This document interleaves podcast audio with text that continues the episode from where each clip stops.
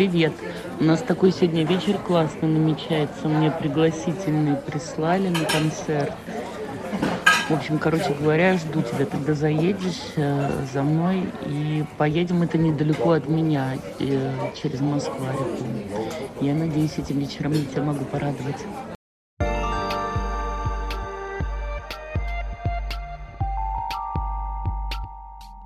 Это подкаст «Личная жизнь», эпизод 11, который называется «Мы изначально хотели разного», его автор Надя Урумова.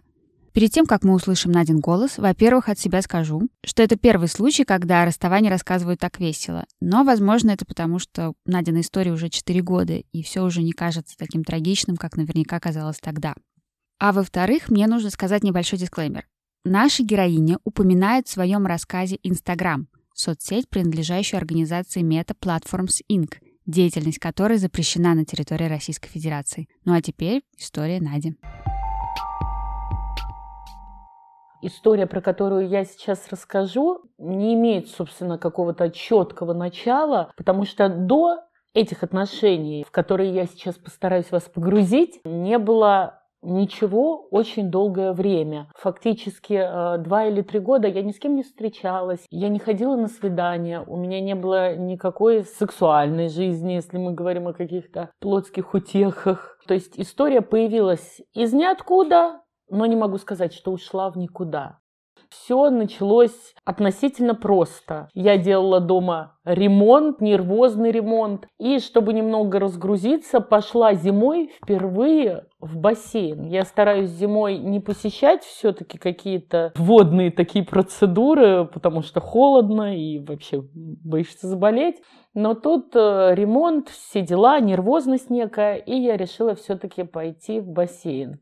В бассейне в моем спортклубе была акваэробика, групповая тренировка, и ее проводил тренер, естественно. Тренер с очень необычной внешностью, сам очень необычный это какой-то такой цепкий, дерзкий взгляд, какая-то натужная улыбка, такое ощущение, что такое ощущение, что улыбался человек ненатурально. А у меня, как у всякой женщины, главное чувство это не столько любви, а какой-то жалости. И я, может, даже частично пожалела человека, что эта улыбка настолько ненатуральна, может, за ней скрывается какая-то драма. В общем, мы, женщины, склонны все вот так вот драматизировать, всему придавать эффект Достоевщины. В общем, я влюбилась. Вот так вот сказать, что в нем было необычного и выделить что-то четко, ну вот я как смогла выделила это. Наверное, это зацепило. Ну и все равно и внешность, это был мой типаж, это были волосы уложенные по моему типажу, как мне нравится. Это были плечи, как мне нравится. И есть, я надеюсь, что это были, были, были, были. То есть фигура конкретные какие-то аспекты, типа ямочки на щечках, ну, мне трудно выделить. Не было там, естественно, никаких ямочек на щечках, но взгляд, улыбка, да, скорее всего. Темперамент, темперамент жгучий, э, страстный. В общем, меня зацепило, я влюбилась. С любовью с этой сразу не задалось, потому что только я вышла из бассейна, естественно, вышла с одной целью, чтобы связаться с директором клуба, ее номер телефона был у меня записан, и узнать, кто этот тренер.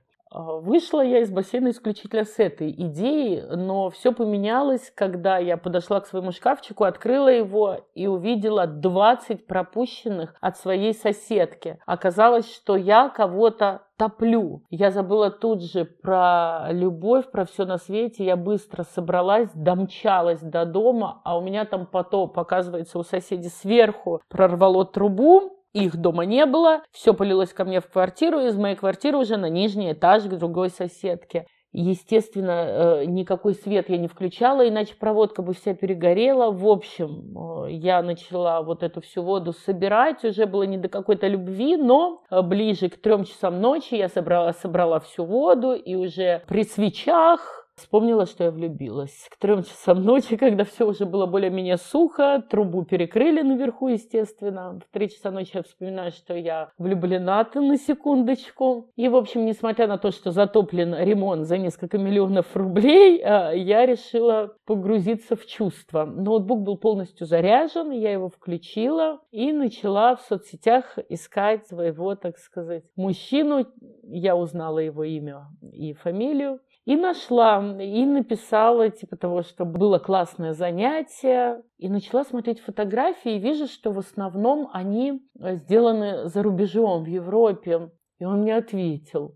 Рассказал, что тренируется во Франции, что э, он чемпион э, в плавании, что он победитель тех или иных заплывов у них это называется, или каких-то вот, э, в общем, соревнований по плаванию, в том числе общеевропейских, что сам он из Беларуси, Сейчас у него огромное количество работы, и в том числе у него мастер-класс был в нашем клубе для э, педагогов по групповым тренировкам по плаванию, по акваэробике. И после этого мастер-класса он просто остался на групповую тренировку и показал другим тренерам, как надо, как должно быть. И вот э, так сложилась э, судьба, так сложились обстоятельства, что именно на этой, на одной единственной его тренировке оказалась я. Ну, не по сеньке шапка, это однозначно то, что я подумала, но я уже была влюблена, поэтому по сеньке, не по сеньке шапка меня это быстро перестало волновать. Так человек, как потом э, уже выяснилось, победитель не просто командных зачетов, а общеевропейских, многократный призер э, Беларуси.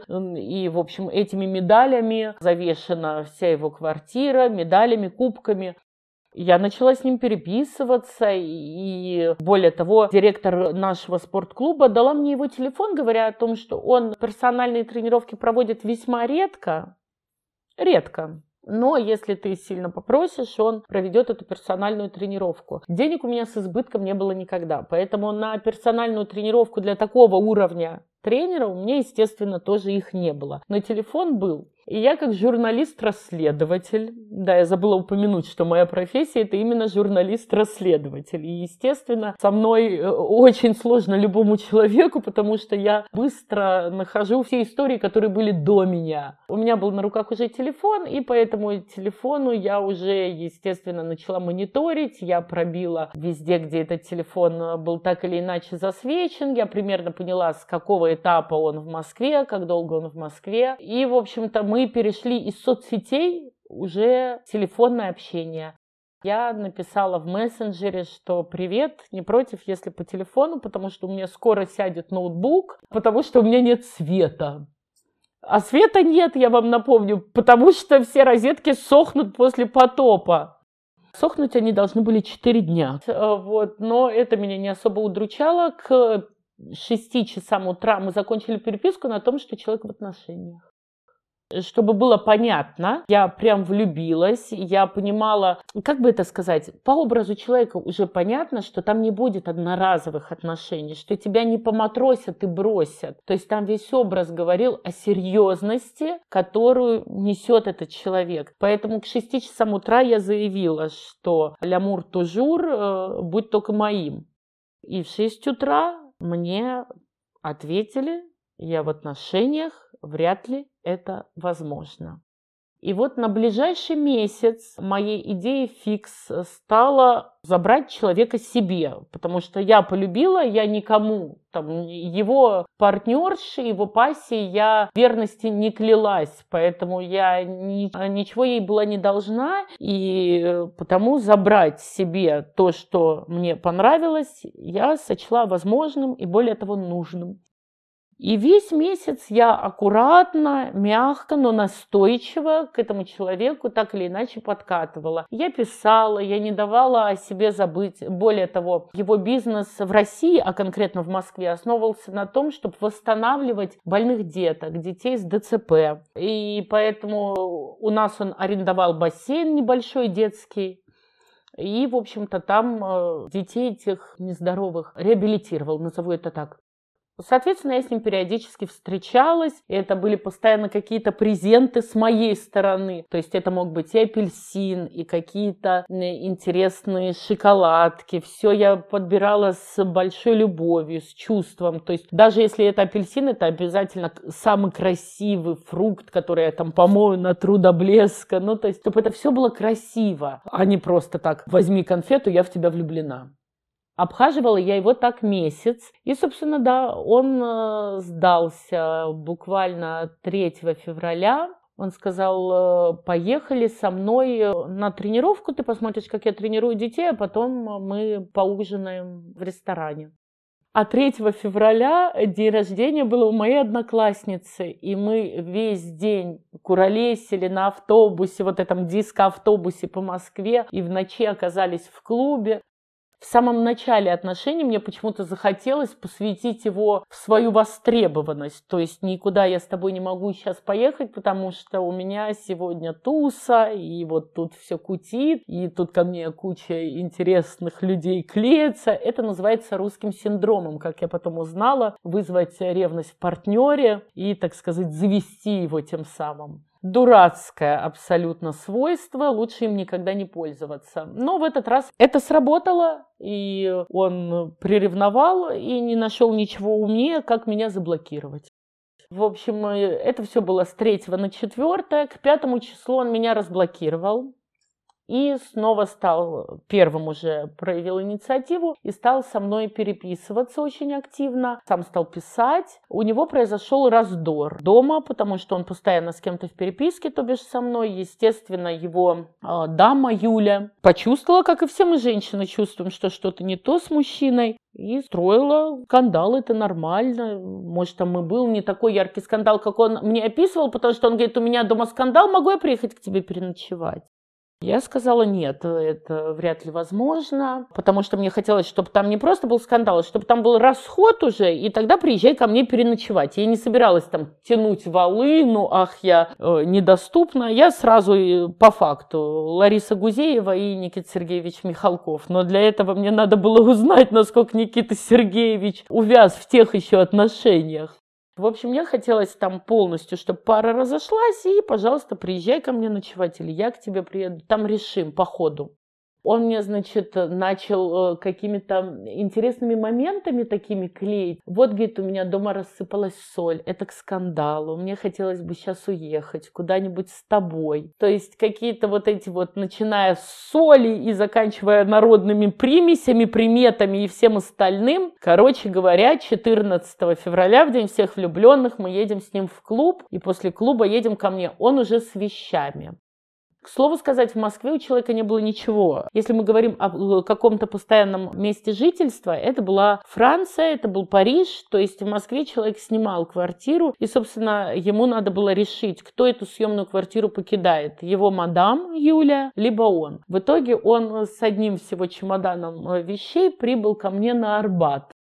На следующий день ему надо было уезжать, его мать серьезно была больна. День всех влюбленных и, соответственно, ночь он провел у меня на Арбате. Ну, так все и случилось. Потом он ухаживал неделю за своей матерью в Беларуси и через неделю прибыл обратно в Москву и прибыл к себе на съемное жилье на метро Савеловская, и расставил все точки над «и». Э, в течение недели Юля от него должна была съехать.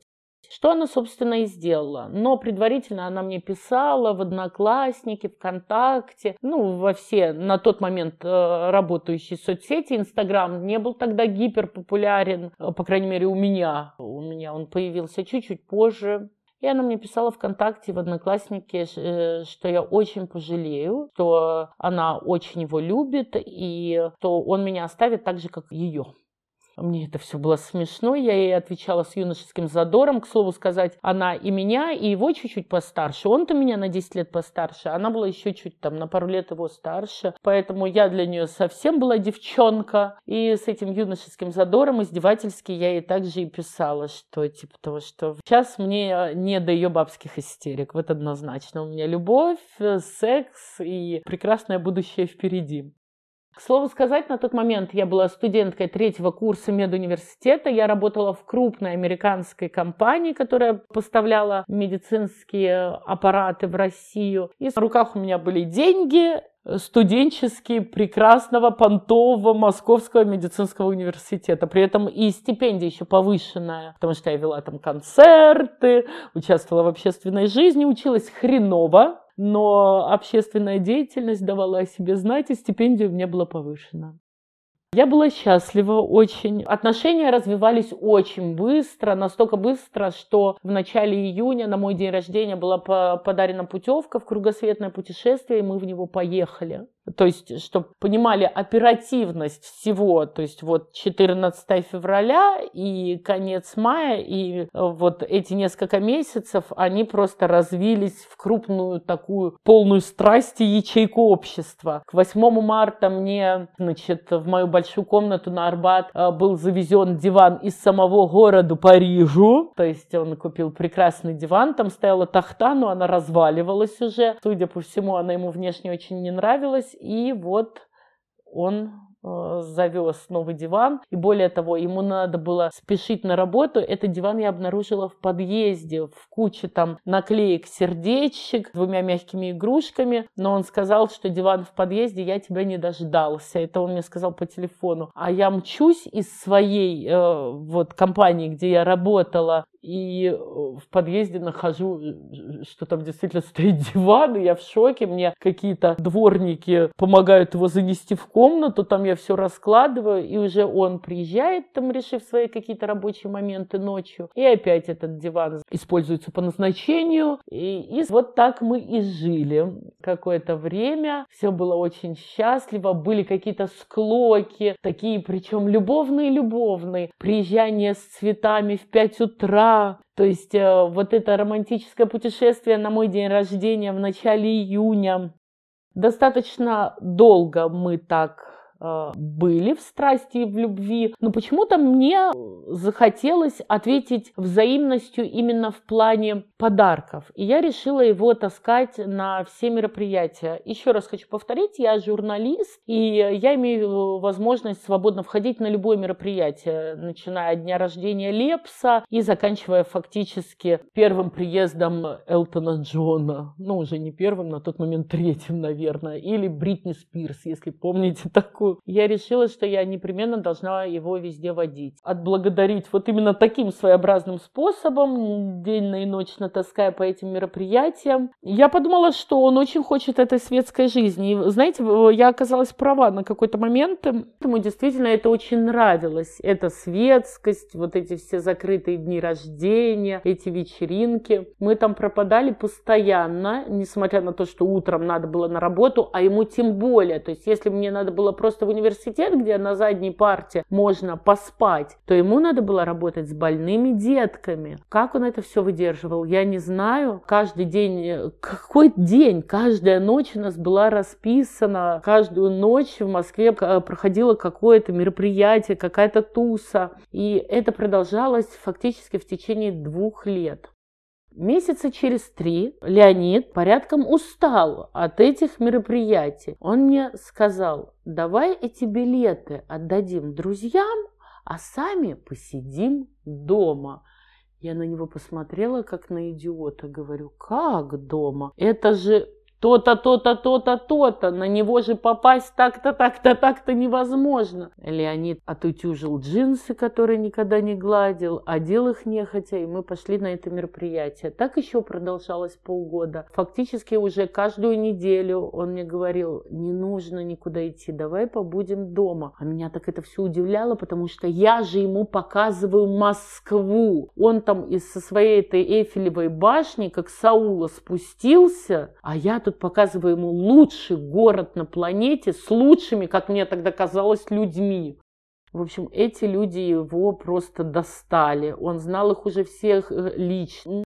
Надо сказать, это его никак не будоражило. И Леня раз от раза все чаще и чаще говорил, меня это достало. Он говорил уже это напрямую. Меня это достало. Потом он перешел слегка на нецензурную брань, э, говоря, что его это более чем достало с большой буквы Z. Ну и что? И ну, на какой-то момент я начала его слышать, и я начала с ним проводить больше времени дома, но мне это было очень скучно. Мне конкретно было скучно, ему нравилось, а мне было скучно. Но тут появилась в нашей жизни, вот в той съемной квартире, кошка. Мама, которая серьезно больна, его мама, дарит ему кошку. Он эту кошку привозит к себе домой, вот на эту самую съемную квартиру. И э, кошка начинает там жить, естественно, раз ее туда привезли. Где же еще жить? у меня начинается жесточайшая аллергия на эту кошку. Доходит до того, что я утром еду от него, у меня глаза на вылуп, все красные, чешутся, в горле першит. Забегая немного вперед, я скажу, что буквально э, через года два мне пришлось срезать верхнюю кожу век. Настолько я растерла глаза и настолько э, кожа на веках просто уже обвисла вот после этого всего. Я это терпела месяца три. Естественно, я не могла сказать напрямую выгони кошку, потому что мать болеющая дарит эту кошку, и как бы это выглядело. Несмотря на жесточайшую аллергию, таблетки никакие я не пила, потому что они вызывают сонливость. А вроде же как мы хотим провести время вместе, и что ж я выпью таблетки и сразу лягу спать, поэтому никакие медикаментозные препараты я не употребляла. Да и вообще это странно. Медикаментозные препараты употребляются от аллергии, чтобы блокировать рецепторы на какой-то момент, но с учетом того, что от аллергена ты будешь избавлен. То есть я же не могла ему сказать, выкинь кошку. Аллергик должен избавиться, э, выпив таблетку, он должен избавиться от аллергена. То есть так нельзя пить таблетки и э, при этом находиться рядом с аллергеном. Так это не работает. Пьешь таблетки, но избавляешься от аллергена. Если аллерген все время рядом, значит э, смысл питья таблеток нет. В общем, я достаточно долго терпела, и мы в основном перебазировались ко мне. То есть, естественно, он уезжал на работу, кошку кормить, там иногда ночевать у себя дома, но в основном все было у меня, мы продолжали посещать, ну как все, говоря, все было у меня, я не имею в виду прям э, не беспрерывный секс, потому что в основном людям, родственным душам, хочется общаться, проводить время как-то вместе, смотреть кино, совместные какие-то увлечения у нас были. Поэтому, да, мы перебазировались э, ко мне, с кошкой рядом я находиться не могла. Но э, Леонид стал у меня вызывать огромное раздражение, потому что он все равно кошку гладит, он с ней вместе, она рядом с ним спит, когда он ночует дома. И, естественно, эти все аллергены также точно через него переносятся ко мне. Человек меня стал просто раздражать. Все чаще и чаще семейные склоки. Я цеплялась каждой мелочи, потому что меня раздражал человек, потому что это аллергическая реакция на носительство кошачьего эпидермиса и кошачьей шерсть. Только так я могу объяснить свою раздражительность, потому что я, в принципе, человек очень открытый и жизнерадостный. Вызвать у меня раздражительность очень трудно. Ну, то есть прям вот как-то меня задеть, взбесить, это я вообще это не люблю. Выражение там «не беси меня», оно от меня далеко. Это не я. А тут человек меня начал раздражать. Но тут наших отношений коснулось большое горе. У него стала умирать мать, он поехал, застал последние дни жизни матери, и мать умерла у него на руках. Естественно, все раздражение у меня к нему молниеносно блокировалось, то есть э, чувство жалости начало преобладать. Я посадила его на сильные медикаментозные препараты, благо к тому времени я уже имела в друзьях выпускников нашего вуза, которые могли выписать любые препараты, о которых я попрошу. Я ему эти препараты колола, это транквилизаторы, потому что доходило до того, что он посреди ночи бился головой об стену, он очень сильно переживал уход матери, очень сильно. Я не знаю, как бы он без меня это спокойно мог бы пережить, но со мной он это пережил, я его продолжила таскать по мероприятиям, даже вот э, после того, что случилось, я его силой просто куда-то тащила, колола транквилизаторы, и вы знаете, э, чуть-чуть человек очухался. То есть э, свозила к друзьям за город неоднократно. Мы сходили на рыбалку один раз, второй раз. Мы жили за городом. Вот у друзей у моих на берегу реки. И как-то он пришел в себя, взбодрился. Буквально пару месяцев прошло, как ему стало легче. Я не скажу, чтобы он там мать свою забыл и горе отступило. Нет, но оно переросло в более мягкое, э, менее краеугольное чувство.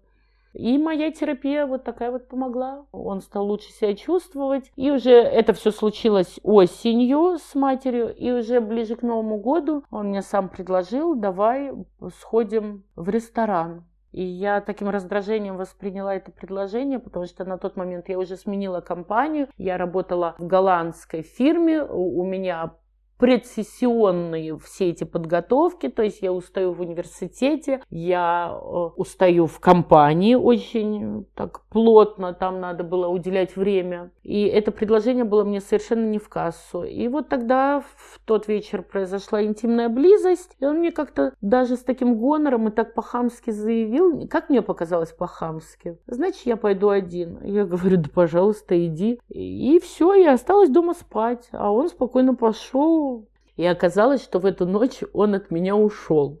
В общем, за месяц до этого, э, до этой ночи, как он от меня ушел, он был с друзьями в клубе и там познакомился с компанией дам, девушек, женщин. И э, одна из них проявила к нему внимание, Полина, я запомнила это имя. Как ему показалось, она достаточно приятна в общении, но почему-то он стал со мной потом как-то немного обстебывать ее внешность. То есть он говорил, ну вот ты у меня такая красивая, высокая, а она коротышка с большой грудью. И в чем фишка? Я тогда не поняла, что он отметил ее рост, большую грудь. Это значит, она ему уже так или иначе запала. Значит, он на нее внешне уже посмотрел. Это я сейчас, э, спустя много времени, понимаю. Но по факту он ей высылал, э, она ему неоднократно писала, девушка Полина, он ей высылал наши с ним совместные видео, где мы там отдыхаем, там отдыхаем, там тусуемся, там бываем. Она отмечала мою э, нестандартную внешность, мой рост, мою фигуру, то есть она говорила, какая у тебя прекрасная девушка, а он ее продолжал спамить нашими совместными фотками с ним. И может тогда-то он уже переключился на нее, это был русский синдром, о котором я упоминала в самом начале. То есть он вызывал в ней адскую ревность, высылая наши совместные фотографии и видео. Но мне-то он показывал ее и говорил, вот она мне пишет, а по факту она коротышка, непонятно, чего она от меня хочет, еще это большая грудь, это вообще это. А я не умею ревновать совершенно. Я не готова над чьей-то внешностью смеяться, вообще не готова. И обсуждать тем более чью-то внешность. Но ревновать я тоже не готова. И поэтому у меня это не вызывало ничего. То есть, ну, как бы, ну, девушка и девушка познакомились в клубе, обменялись телефонами. В этом я вообще ничего плохого не вижу. Ту ночь, когда он от меня ушел, вы удивитесь, он от меня ушел к ней. Так и закончились наши отношения. Ту ночь он от меня ушел, и после этого мне перестал писать а ну мне человек не пишет, вдруг обиделся, что я с ним там не сходила. Мало ли, что это предновогодняя пора. Я тоже писать не стала. Ну, то есть я не пыталась там что-то выискать. Но когда уже 30-го э, на Новый год э, он мне не пишет, грубо говоря, спустя там 4 дня похода в этот ресторан злополучный, спустя 4 дня уже 30 декабря, и мне никто не пишет и никаких планов на Новый год не строит, я уже наконец-таки, понимаете, до меня, до меня как до жирафа, я наконец начала понимать, что что-то не то. Я договорилась с друзьями, которые живут за городом, что я поеду к ним. Но у меня была еще одна забота. Компании, в которой я работала, задерживали зарплату, хотя вроде как обещали ее дать перед Новым годом. У меня была идея фикс все-таки ее получить. Я там без конца с ними была в переписке, высылала какие-то документы, это все надо было оформить, завернуть и вернуть. В общем, э, идея фикс была получить все-таки эти предновогодние премии и зарплаты, поэтому было немного не до него. Но тут настает 31 число. Получив уже все зарплаты и премии, я одеваюсь уже э, к своим друзьям, собираю вещи, чтобы ехать за городом, и снова ни ответа, ни привета. Мы отмечаем Новый год с моими друзьями, все весело и прекрасно, и снова ни ответа, ни привета на Новый год. Еще раз хочу повторить, до меня, когда жирафа начало доходить, что не просто что-то не то, а что-то совсем не то. Ну, собственно, и, и все, и так длится месяц. Почему-то у меня и даже идеи не было такой, что с ним что-то случилось, потому что э, человек был в своих соцсетях, человек был в мессенджерах, я смотрела удивлялась так слегка, что мне не пишут. Но понимала, что ничего не случилось, кроме того, что на меня, скорее всего, обиделись. И так прошел месяц. Через месяц меня накрыло. Я думаю, какая-то фигня, что ж мне уже месяц-то не пишут? Уже сессия прошла, а мне все не пишут. Я начала выяснять, я сама позвонила, говорю, что за фигня. И тут выясняется, что меня бросили. Я позвонила ему, он говорит, что сейчас не время об этом говорить, то потом поговорим, и, скорее всего, мы больше не будем встречаться. Я подумала, что человек просто хочет взять паузу. Я же говорю, я в этом плане абсолютно безревностно, бесхитростно и никаких там далеко идущих придумок себе не строю. У меня все, в принципе, прямолинейно относительно. Я решила, что он как-то уходит от ответа, и я позвонила ближайшему его э, другу. Ну, как известно, друг семьи – это лучшее, что может быть для семьи. Тот мне все выдал, что на Новый год э, он был у него с другой дамой, что они хорошо отметили Новый год, достаточно так весело, и что, скорее всего, я остаюсь за бортом. И с этого момента я начала колоть транквилизаторы себе сама, которые остались после него. Очень тяжело я переживала полгода. Тяжело прям так, мощно, сильно похудела, 18 килограмм я потеряла.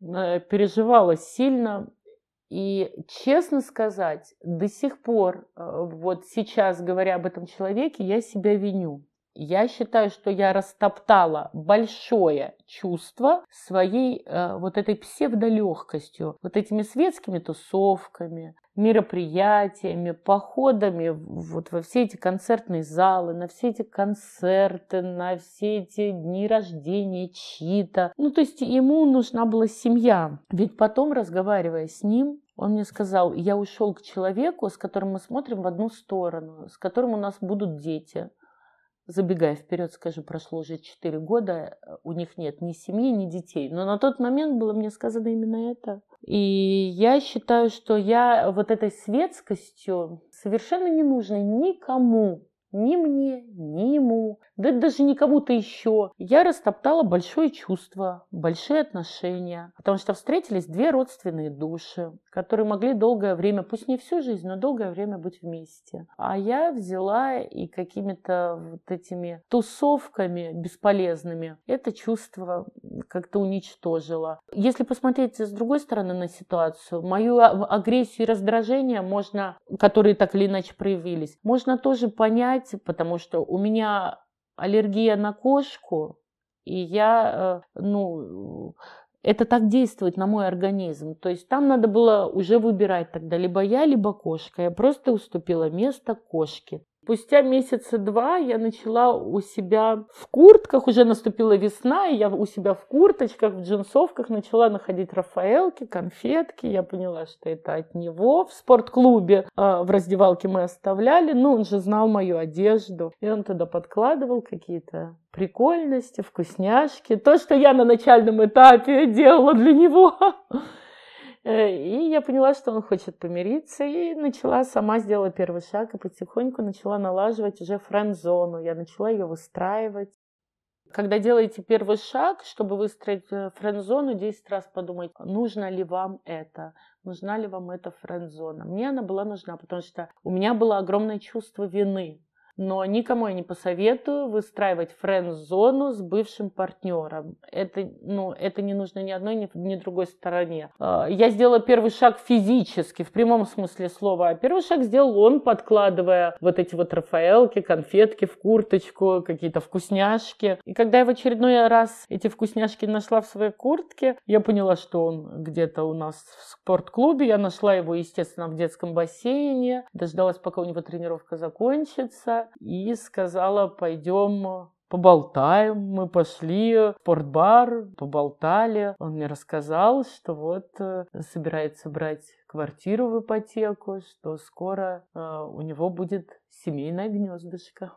До сих пор осталось щемящее чувство жалости к этому человеку, щемящее. Но я должна сказать, что я настолько счастлива, что он встретил ту девушку, Полину, она была э, менеджером э, крупного банка российского. Она помогла ему оформить квартиру в ипотеку в Москве. Он приобрел свое жилье в Москве. Он перестал снимать жилье. Он его обустроил, сделал красивый ремонт. И в этом жилье, мне кажется, он будет обязательно счастлив с каким-то другим человеком, но не со мной.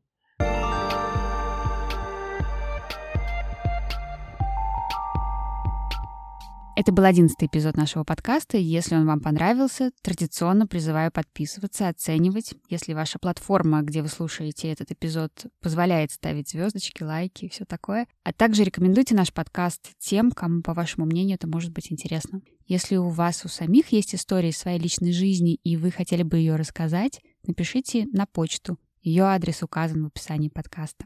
Меня зовут Юлия Чеснокова, я автор и продюсер личной жизни. Спасибо большое, что дослушали и до встречи через неделю.